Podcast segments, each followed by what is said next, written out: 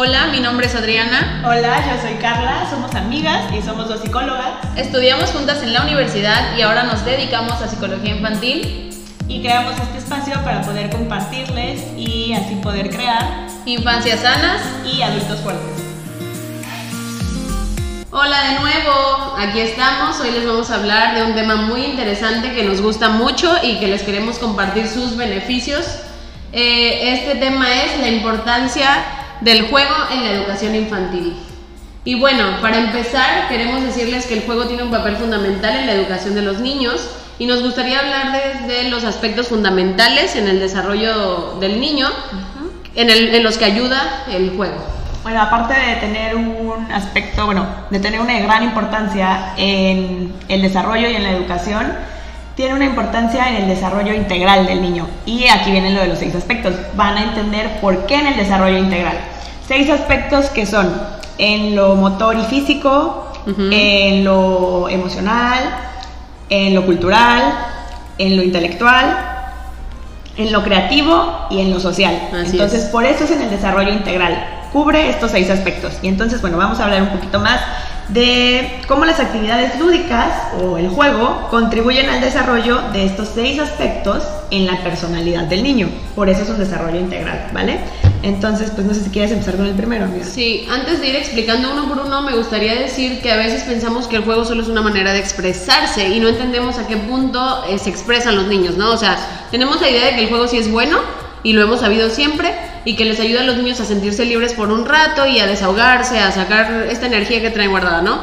Pero además de expresarse, eh, ellos aprenden al momento de jugar, que eso es muy importante y por eso estos seis aspectos quiero que los tomen en cuenta, eh, entendiendo que aprenden de cada uno de ellos y que son aprendizajes que les sirven para toda su vida, que a partir de que lo aprenden en los primeros años de vida, de ahí lo siguen desarrollando porque ya tienen una pauta, ¿no? Porque realmente lo integran. Es muy diferente. A través del juego están integrando todo con todos los sentidos, con el descubrir, con la emoción, con lo nuevo, y es por eso que tiene un mejor resultado. Pero bueno, poco a poquito vamos a ir Así es. llegando a estos puntos. Bueno, primero sería el, el físico motor que en este los niños van eh, demostrando y conociéndose ellos mismos, o sea, como que ahora sí que el autoconcepto de qué tanta fuerza tienen, qué es lo que son capaces de hacer, aventurándose a nuevos retos que implican fuerza física y aprender a usar cada parte de su cuerpo en la parte motriz, ¿no? Claro, y que puede ser desde estar ejerciendo y practicando o reforzando la motricidad fina, ¿no? conocemos que desde las pincitas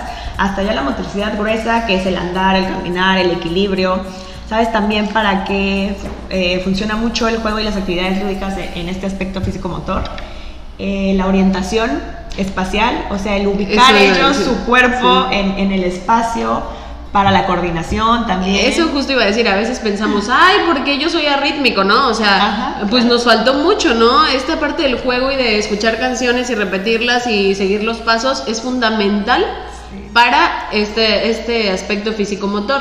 ¿Y qué pasa? Los niños empiezan a entender qué es sincronización, qué es ritmo, qué es coordinación, y entonces ellos van desarrollándose con esto en el juego. Ni siquiera se dan cuenta que es algo necesario que van a necesitar tal vez en algún momento de su vida. Simplemente lo están trabajando sin darse cuenta.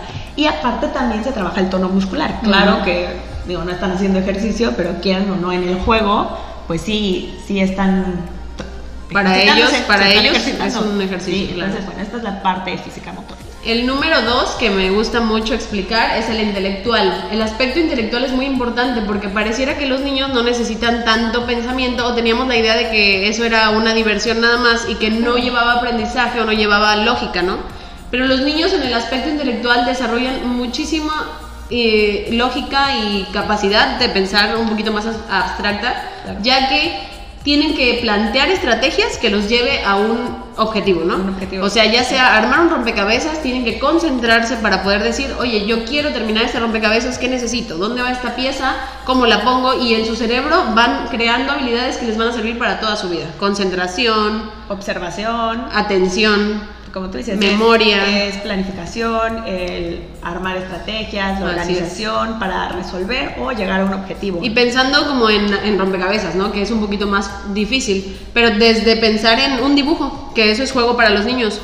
Un dibujo ya necesita una, una planificación para la estrategia, porque ¿cómo voy a dibujar a una persona? ¿Cómo voy a dibujar un árbol? Tengo que observar, tengo que ver cómo hacerle. voy a empezar. Exacto. Y sabes que en esta parte de, de, lo intelectual que estás tocando, amiga, que también entra mucho el desarrollar un pensamiento simbólico. Un pensamiento simbólico, y me acordé ahorita porque por lo que dices del dibujo, el pensamiento simbólico les ayuda a los niños a integrar situaciones que no están en ese momento presentes, pero que las han vivido, traerlas al recuerdo y representarlas como a través de un dibujo, ¿no? Que esto entraría también en el siguiente aspecto, que es el creativo.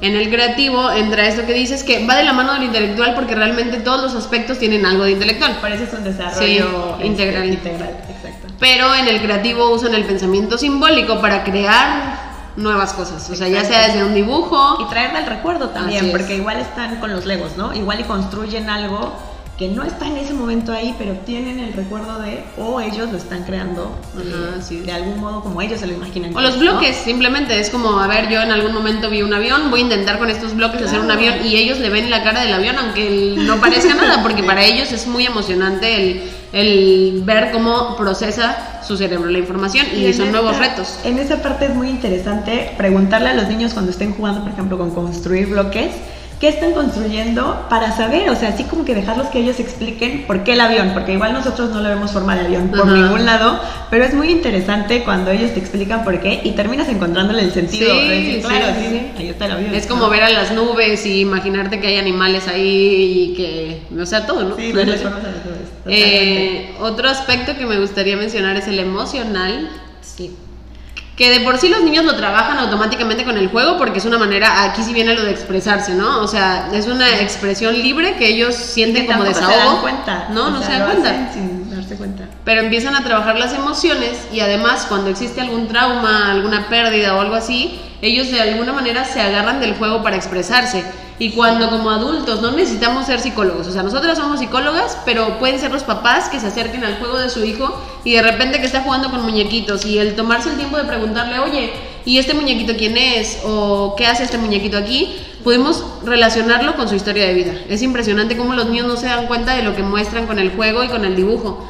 Y no tiene que ser, o sea, como un análisis, no quieres analizar a tu hijo, simplemente entender cómo está viendo el mundo, ¿sabes? Claro. No tiene que ser como algo así de, ah, voy a sentarme para ver cómo está mi hijo o qué. No, simplemente disfrutar de lo que él está viviendo, o sea, sin juzgarlo, sin querer dar una opinión. comunicarse también. Comunicación. en ese momento. Sí. y pues ahora sí que les ayuda a expresarse y... Porque ellos se sienten seguros, a través del juego se sienten seguros y no están siendo conscientes de lo que están expresando en ese momento que nosotros percibimos. Entonces, inconscientemente van a expresar muchas cosas que están dentro de ellos que, que los preocupan o bueno, que está en su pensamiento, ¿no? que están observando. Eh, eso en lo, en lo emocional, aparte de que viven muchas emociones a través de las actividades lúdicas emociones como enojo, si algo no salió, si están armando bloques y llega el hermanito y se los destruye. O ahí podríamos, podríamos relacionarlo ya con el siguiente aspecto que es el social. las emociones se viven también porque cuando los niños están muy pequeños y están empezando a conocer lo que son las habilidades sociales, eh, empieza este problema de que si en casa yo juego solo con mis juguetes y nadie me los quita y nadie me los pide, llego a una escuela o a un lugar donde tengo que prestar mi juguete, es un reto. Y en ese momento se siente enojo, se siente rabia, se siente como que impotencia, pero es cuando los niños empiezan a entender cómo va funcionando el mundo afuera y qué es lo que ellos tienen que aprender también para mantener las relaciones sociales. Ellos lo aprenden de manera natural, no necesitan a veces que nadie se los diga, pero ellos así van aprendiendo, eh, aprendiendo de sus emociones y aprendiendo a controlarlas mientras viven este proceso, porque al final eh, naturalmente los niños quieren jugar con otros niños. El problema es que es como este, ahí entra el enojo, es como quiero jugar con mi compañerito, pero ¿por qué agarra mi juguete? O sea, yo quiero agarrar el de él, pero no quiero que agarren el mío. Entonces es un reto para ellos ir descubriendo cómo funciona el mundo. Pues, muchos de los juegos pues tienen reglas, ¿no? Entonces es. saber autorregularse, es saber seguir las reglas, el saber esperar turno. Y aquí se practican mucho las reglas sociales y habilidades sociales como el compartir, el esperar el turno, el respetar las reglas, el ordenar también, muchísimas y yo creo que aquí es cuando se empieza a desarrollar el autocontrol del que hablamos en el video anterior.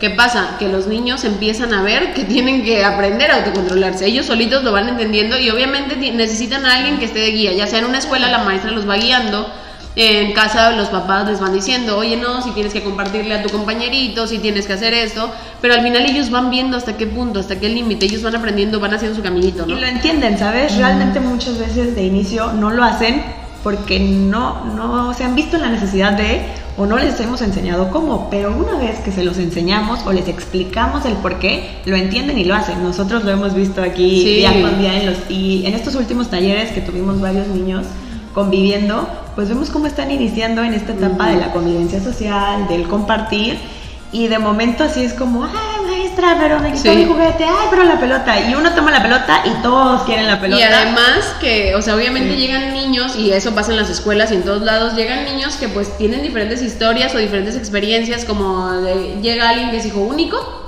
o que tiene tal vez una mamá más exigente en casa y llega otro niño que tiene tres hermanos y entonces ah, ya sabe qué es esto de compartir y enojarse y relacionarse. Y entre ellos dos se enseñan muchísimas cosas, que eso es lo maravilloso. Los niños aceptan el aprendizaje del otro. Creo que eso es lo que nos falta a veces a los adultos o nos faltó en un momento y entonces nos cuesta aprenderlo de grandes. Pero los niños aprenden solitos a aceptar el aprendizaje del otro, ¿no? O sea, sí aceptan que el niño de junto les enseñe, que la maestra, que la psicóloga le dé aprendizaje durante el juego, ¿no? O sea, de hecho, hasta piden ayuda, ¿no?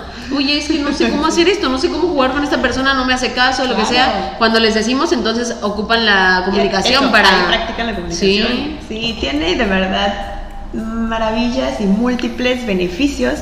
Luego vamos a llegar ahí, pero la actividad lúdica es maravilloso y yo creo que trabajar con, con, el juego. Lo más bonito de estos aspectos, antes de pasar a, otro tema, es que esto es lo que va forjando su personalidad. Creo que se nos había olvidado mencionarlo como tal los niños con esto que están aprendiendo durante el juego van forjando su personalidad para toda la vida.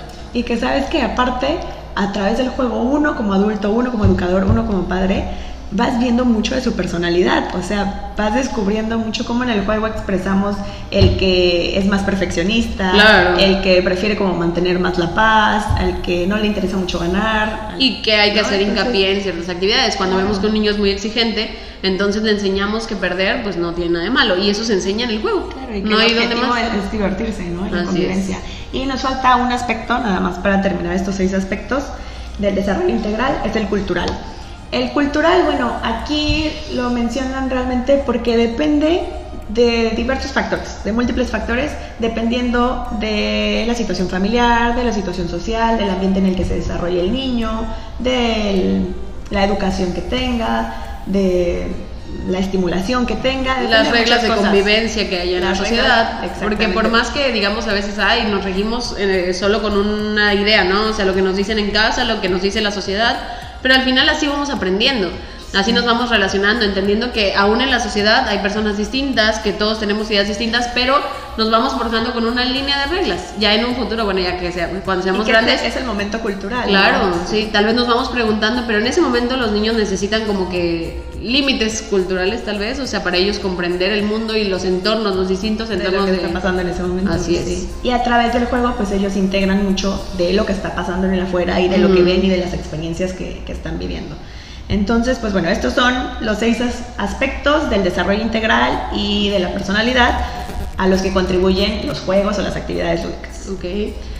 Bueno, pues ahora nos gustaría explicarles cómo funciona el cerebro de un niño al momento de jugar. ¿Qué se desarrolla en el cerebro de un niño? ¿Qué se vive en el, en el cerebrito, que es un mundo? ¿Y cómo los ayuda? ¿no? Por ejemplo, ok, cuando un niño juega, esto pasa en su cerebro. Las encefalinas y las endorfinas se activan cuando estás jugando y entonces esto reduce la tensión, aumenta bienestar y calma y, más que nada es como relajarte, crea en un estado de me siento bien. Para los que no sepan, todo esto que vamos a mencionar referente al cerebro, nos referimos a los neurotransmisores, que son ahora sí que las sustancias químicas que, van bajando y subiendo en nuestro cerebro, pensándolo así fácil, ¿no? Y esto que menciona Carla, justo las endorfinas, son las que ayudan a desarrollar la creatividad. Eh, a veces nos pasa que pues decimos, no, no tenemos creatividad, pues tal vez cuando fuimos niños no nos permitieron expresarnos y qué padre que ahora se sepa tanto del tema, porque el momento de los niños eh, soltarse con pintarse las manos, eh, eh, rayar eh, alguna hoja, digo, no digo paredes porque pues no, ¿verdad? o sea, el permitirle a los niños desenvolverse ayuda a que esta, eh, estas sustancias suban y los niños desarrollen esta creatividad sin ningún temor. Claro, y que aparte platicábamos hace un momento, te acuerdas, amiga, que es justo la etapa, o sea, esta etapa infantil en la que esta habilidad de la creatividad se desarrolla en su máximo potencial. Sí, como que el cerebro lo agarra y ya no lo suelta cuando se desarrolla. Exacto. Sí. Bueno, otra sustancia, otro neurotransmisor que nos gustaría mencionar es la serotonina. La serotonina está encargada de reducir o aumentar el estrés. En este caso, cuando los niños están jugando, reduce el estrés y siente, se sienten tranquilos al momento de estar jugando. Tal vez si el niño tiene alguna preocupación, ahorita que los niños están viviendo un momento de cambio, eh, realmente están preocupados constantemente, ¿no? Mencionábamos el estrés infantil. Entonces, el momento de juego les ayuda a reducir este nivel de estrés. Y de ansiedad. Y en ese momento están tranquilos y disfrutando el momento, ¿no? Y ah, también ayuda eh, a regular el estado, el estado de ánimo. Que justo yo creo que eso es lo que hace el juego. Les enseña que no siempre necesitan estar estresados. Les enseña que hay manera de autorregularse y esa manera es el juego. Dependiendo de sus preferencias, van a, va a ser el juego que les guste o que les ayude a, eh, regular. el estrés o bajar la preocupación que tienen. Pero todos los niños tienen alguna manera, o sea, o algún juego preferido con el que regulan el estrés, cuando se les permite expresarse mediante el juego. Sí. Eh, otra es la dopamina. Bueno, la dopamina se va a activar cuando hay una actividad física y entonces esto crea una alta motivación física, ¿sabes? Entonces es como en el ejercicio, liberamos muchísima dopamina, al igual que la serotonina, pero bueno, con la actividad física, en esta actividad lúdica, se va a activar, igualmente crea bienestar. Eh, esto también creo que lo pensaría cuando los niños bailan.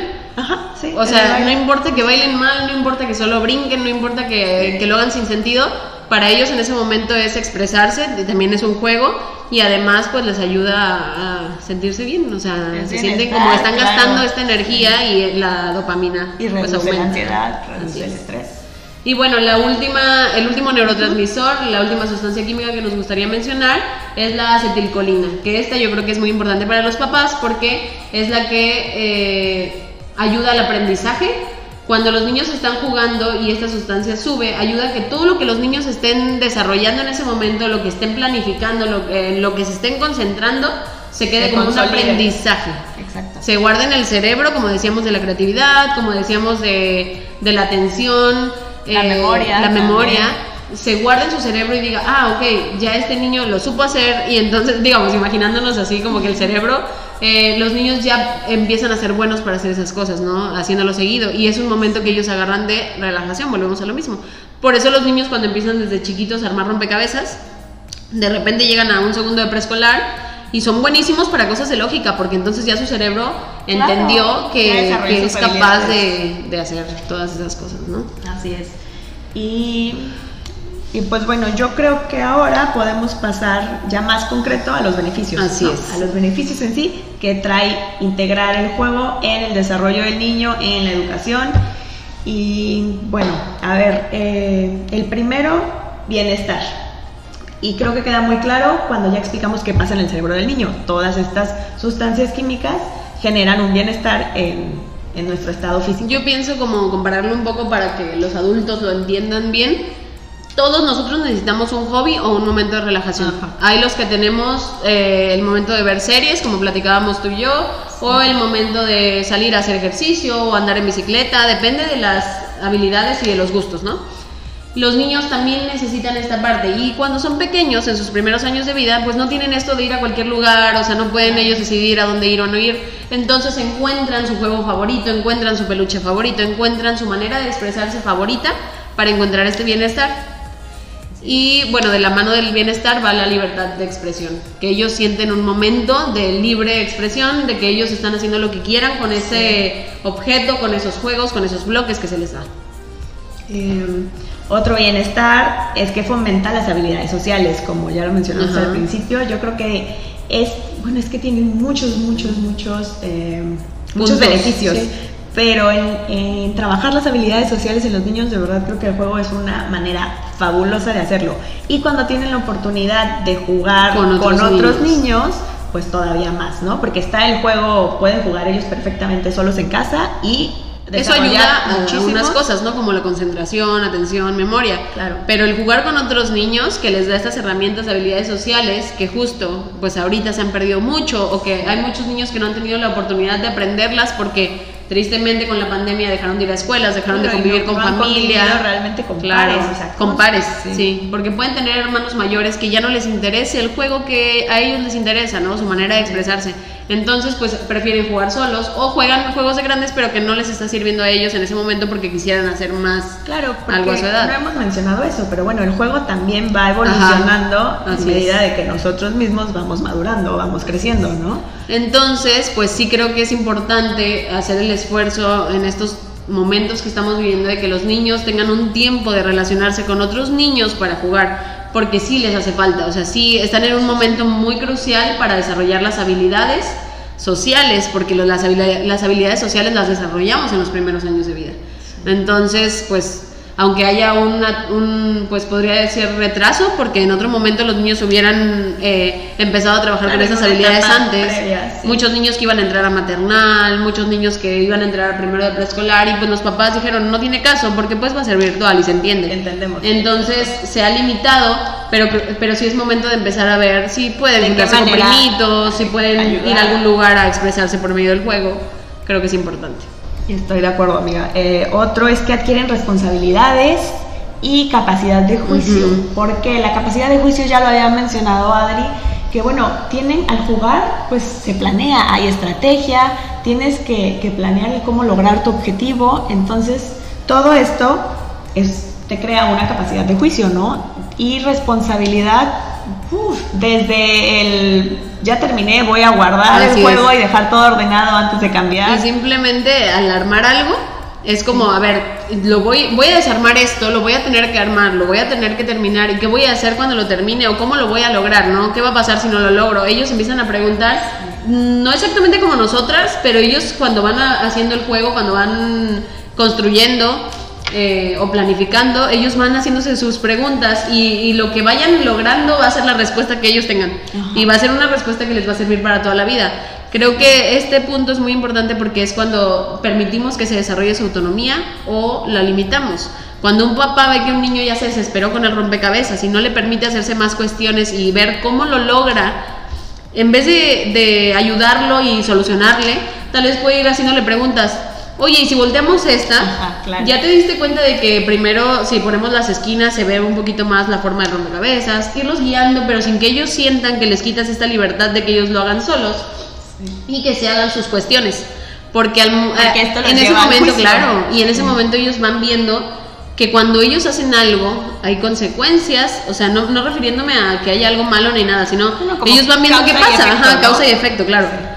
Entonces eh, es súper importante, ¿no? Para pensar antes de actuar, para pensar qué juguete van a escoger. Claro, para, para también ir eh, fomentando en ellos este espacio de que piensen o analicen antes de actuar, ¿no? Y no solo como que lanzarse directamente en el impulso. Y permitirles que saquen el juego solos, que lo guarden solos, que no les solucionemos esta parte porque va a ser su espacio de expresión. Y si se les complica, no es que no puedan saltar a ayudarlos, pero como dice Adri, o sea, es como hacerlos partícipes Así guiando, no voy yo, lo hago y lo resuelvo, o ya yo lo guardo, tú vete a lavar las manos, ¿no? O sea, así es hacerlos partícipes. Em, ¿Qué otro? Siguiente. Bueno, aumenta la madurez. Los niños, a los niños que se les permite expresarse mediante el juego, saben que es su momento de relajación, de bienestar, como decíamos, ¿no? Es como un hobby. Entonces, en ese momento ellos están descargando esta parte de pues el lado infantil que todos deberíamos de tener siempre, pero ellos en ese momento lo descargan y empiezan a comprender en que en todos lados hay límites. Entonces también obedecen más, porque cuando a un niño no se le permite expresarse mediante el juego o no tienen este ratito de desahogue, ¿qué pasa? Van a un lugar y son los niños que a veces tienen tanta energía guardada porque no han logrado expresar sus emociones que van saltando de un lugar a otro, que van tal vez sin obedecer, agarrando el objeto que, mamá les dice que no, porque ellos están exigiendo un tiempo para ellos. A veces no nos damos cuenta y criticamos a los niños de, ay, es que tú crees que fui a un lugar y había un niño que no se podía estar quieto y yo ya decía, ¿qué onda con la mamá? ¿Por qué no se lo lleva? ¿Por qué no? Pues sí, al niño le falta expresarse y lo está pidiendo, ¿no? Pero pues no es como que el niño realmente tenga maldad o esté diciendo, ah, voy a hacer las cosas malas para que todos se harten de mí o... Sí, sí, no, claro. Entonces, bueno, a veces hay que escuchar a los niños con sus acciones. Y, esta parte del juego libre es muy importante, es maravilloso en los espacios en los que se puede o en los que es más favorable. Entendemos que a veces hay lugares en los que no es tan fácil dejar como que libertad total para el niño para que se exprese, pero bueno, entonces sugerimos que tengan siempre a la mano algo para ofrecerle a, su chiquito en ese momento. Si están en un café, en un restaurante y quizás, bueno, entendemos que no va a ir por ahí explorando los cubiertos y la comida y las bolsas de los demás, pero bueno, sí tener a la mano como, ay, en esta hojita y estos, no sé, estas crayolas puedes dibujar. O a ver, vamos a dibujar y pónganse con ellos, vamos a dibujar. Y la verdad, bueno, sinceramente yo sí he visto que cuando los papás tienen una buena comunicación con sus hijos y les permiten este rato de desahogue, cuando los papás marcan límites, obviamente un niño no va a aguantar tanto tiempo sentado en un café. Eso es normal por su desarrollo. Pero sí cuando van a un restaurante, tú ves a un niño bien portado y a un niño mal portado, como nos solimos referir, es porque les falta eh, entender los límites, ¿no? Eh, falta que papás platiquen con ellos y les platiquen en qué lugar sí nos debemos de comportar así y en qué lugares no. A veces se nos olvida que los niños nos entienden perfecto, ¿no? Entonces creo que también es eso.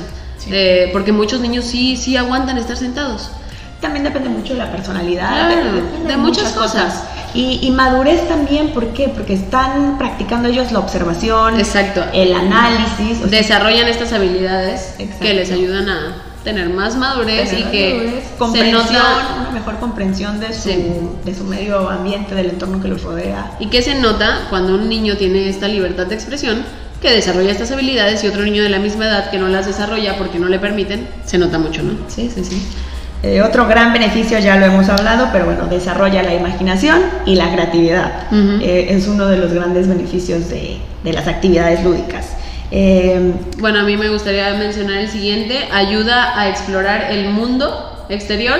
Los niños, que también ahorita se ha dificultado mucho esta parte, los niños aprenden qué pasa en los diferentes ámbitos de la vida. Siempre los niños tienen como casa, escuela, actividades extracurriculares, ya sea deportes o, clases o lo que sea, que los lleven. Y los niños aprenden que en cada lugar el mundo funciona distinto, aunque seamos la misma sociedad, en un lugar va a haber reglas, en otro lugar va a haber otras reglas y en otro lugar va a haber otras reglas. Y, por, y mediante el juego y permitirse conocer a otros niños que tienen otras ideas, que juegan distinto, que te van a enseñar algo, los niños van aprendiendo cómo salir al mundo exterior y aprender a relacionarse, ¿no? Y descubrir el mundo. Sí, sí, estoy, estoy completamente de acuerdo, amiga. Y, y bueno, aparte de todo, eh, el juego ayuda mucho tanto en la educación emocional como en la educación académica, porque genera un reto y una motivación. Para los niños aprender, o sea, el, quizás preguntándonos por qué tiene tanto éxito ahora el juego en la educación, tanto académica como emocional, como social y todo lo que ya hablamos de un desarrollo integral, es por todo lo que ya les mencionamos de beneficios y aparte los niños en esto encuentran un reto y una motivación. Entonces es más fácil que se enganchen, es más fácil que no lo vean como algo aversivo, es más fácil que quieran seguir aprendiendo del tema o, cuando están aprendiendo números o letras. Que al final eh, es lo mismo de cómo los papás eh, o las personas adultas que estamos eh, en la vida de un niño le estamos enseñando con el ejemplo. Porque ¿qué pasa?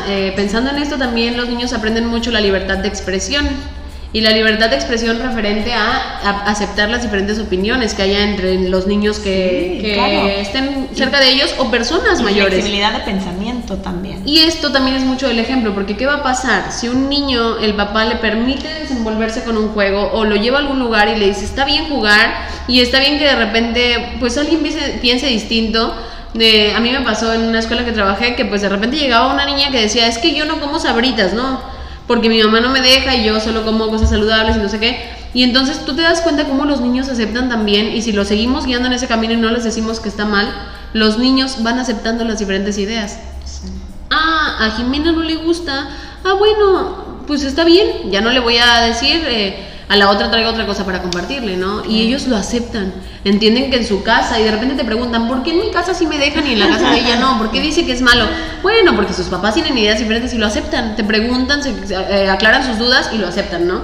Entonces, este, pues yo creo que es maravilloso. Y esto más adelante les permite entender también esta parte cultural, que hay diferentes formas de vida en distintas ciudades, en distintos países, cuando ya tienen una conciencia mayor de, de, lo amplio que puede llegar a ser el mundo, ¿no? Es más fácil comprender todo esto y les va a despertar muchísimas preguntas, claro que sí, porque es parte de su curiosidad también. Y responderlas. Y o sea, como adultos responderlas, tomarnos el tiempo. Así es. Y pues eso por hoy, ¿no? Bueno, y queremos aprovechar para contarles que conociendo toda esta información y disfrutando tanto de ver a los niños jugar y expresarse, acabamos de abrir un nuevo servicio que le pusimos nombre Jugar con Sentido, en el que nosotros vamos a estar guiando, acompañando, eh, explicando a los niños y dejando que convivan entre ellos eh, para encontrar esto de expresarse y al mismo tiempo ir aprendiendo. Y aprovechar estos beneficios que ya mencionamos que tiene el, juego y las actividades lúdicas, ¿no? Para poder eh, impulsar este desarrollo de los seis aspectos que les comentamos. Y bueno, pues nos encantaría que nos sigan en redes sociales. Cualquier duda que tengan pueden buscarnos. En Instagram estamos como didáctico-ver y en Facebook estamos como didáctico ver. Y bueno, pues esperamos que comentarios o dudas nos lo dejen. Muchísimas gracias por vernos nuevamente y nos vemos pronto. Hasta pronto.